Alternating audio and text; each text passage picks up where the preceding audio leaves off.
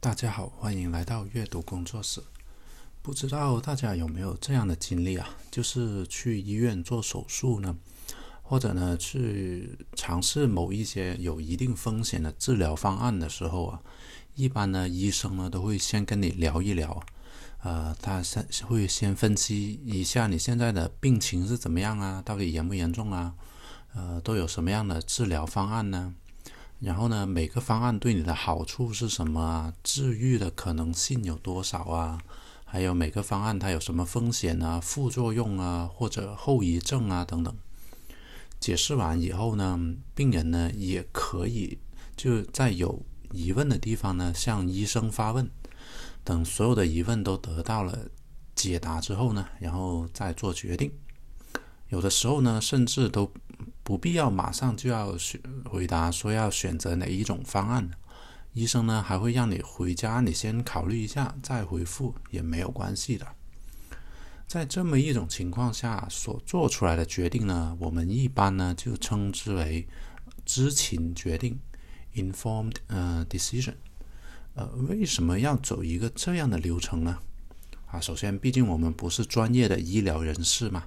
我们不具备有那么专业的知识，呃，其次呢，这就是呢，这是一件切身利益相关的事情啊。走这么一个流程呢，是要保证病人呢知道到底自己要经历一些什么，最后呢，也是给医生提供一个保障啊。因为呢，这个方案的好处啊，它的风险啊，都跟你说过了。只要这个病人呢是一个有能力自行做决定的人呢。那在知情的情况下做的决定，那病人呢就要为这个决定进行负责了。不不经过这么一个流程的话呢，呃，病人就不知道自己的选择有什么风险啊。哪怕是后来出现了一些不相干的病症，那估计也要找医生的麻烦，因为之前你没有告诉我的话，我没有预料到会发生这样的事情嘛。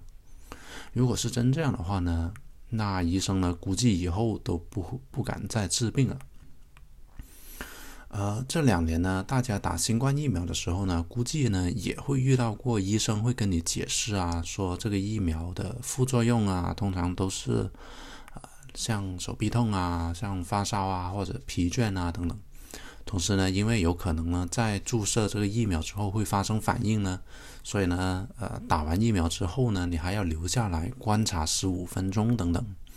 这也是一种知情决定的形式啊。呃，在医疗的实践上呢，知情决定呢，确实是一个非常重要的流程。如果能够把这么一个这么优秀的一种流程啊，应用到我们生活的方方面面，那你说该有多好啊！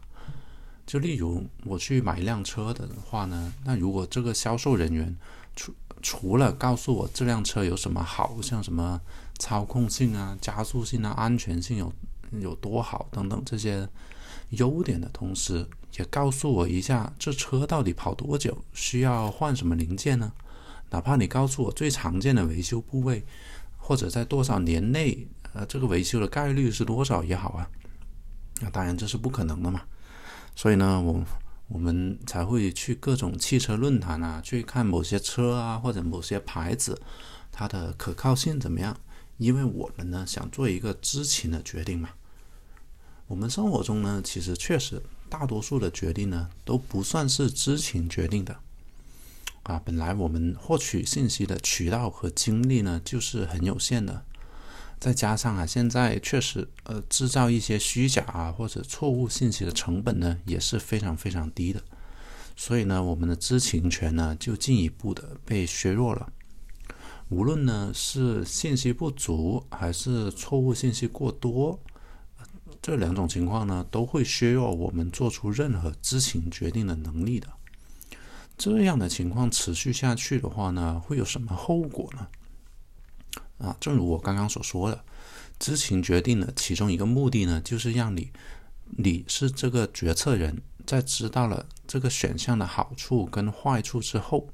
在你做完决定之后呢，你要自己承担后果。啊，通常，当然，通常在这种情况下，多数人呢也会愿意承担后果的，只要你是一个成年人啊。但如果是不完全知情的情况下的决定呢？啊，例啊，我我们举一些可以重复再现的呃例子啊，就例如啊，购买某种商品啊，就例如买车、买房或者买股票等等，或者投票给某一个候选人呢，呃，或者在某一个社会热点的讨论当中的一些站队啊等等。就是说，如果一个人他做的不是知情决定，呃，他在做出这个决定后，发现呃原来会出现原原本意料不到的情况，他会觉得自己做出了一个错误的选项，那会有什么后果呢？其实也就两个后果嘛。第一，就承认自己选择错误了，然后承担自己选择的后果嘛。那第二就不承认，然后继续维护自己原本的决定。其实，对于动用到我们自己金钱的选项呢，我们一般都很理性的。如果某呃，我们购买了某种商品，我们后悔了，那我们自己就会承认错误，然后下次我就不买这个东西就完了。但是商品以外的情况呢，那就比较复杂了，尤其是在公共发言空间里面啊，哪怕有时呢会自我怀疑我们所做的这个选择的正确性。但是我们都会很少承认自己的选择是错误的。今天就不举政治作为例子，虽然这种例子呢还是很常见的。今天呢就以某一个社会热点的讨论的站队为例子吧。就假设啊，就假设这这是一个虚虚构的情况啊。假设某一个男上司对一个女下属做出了某种越轨的行为。啊，然那一堆人就会冲上去，对着这个男上男上司呢就口诛笔伐嘛，大家都很旗帜鲜明的去反对他，对不对？可是呢，后来剧情反转啊，原来是这个女方设局陷害这个男上司的，那肯定就会开始有人呢去指责女方的用心不良，但是你毕竟男的还是有一些其身不正的嫌疑嘛。那原本呢，站在女下属这边痛骂男上司的人呢，他肯定呢就要维护自己的立场，就就开始抵抗一些对女下属的讨伐，然后再过再过一段时间，剧情又反转了，就男方呢，就男上司呢，原来呢也是长期对女下属呢做一些不不道德的事，那在这种情况下，大家进攻防守的立场呢又对调过来了。啊，这样的事情如果发展到最后的后果是怎么样呢？就是其实是两帮人呢，在不完全知情的情况下，非常坚定的维护着自己的立场，都觉得对方是错的，就产生两极化嘛。中间呢可能会有一些摇摆不定的，呃，有有这么呃一帮人，他们的意见呢比较摇摆不定。但是呢，他们最后呢也会厌恶这个事情的反复啊，而离开了这件事的讨论，就变得不感兴趣了。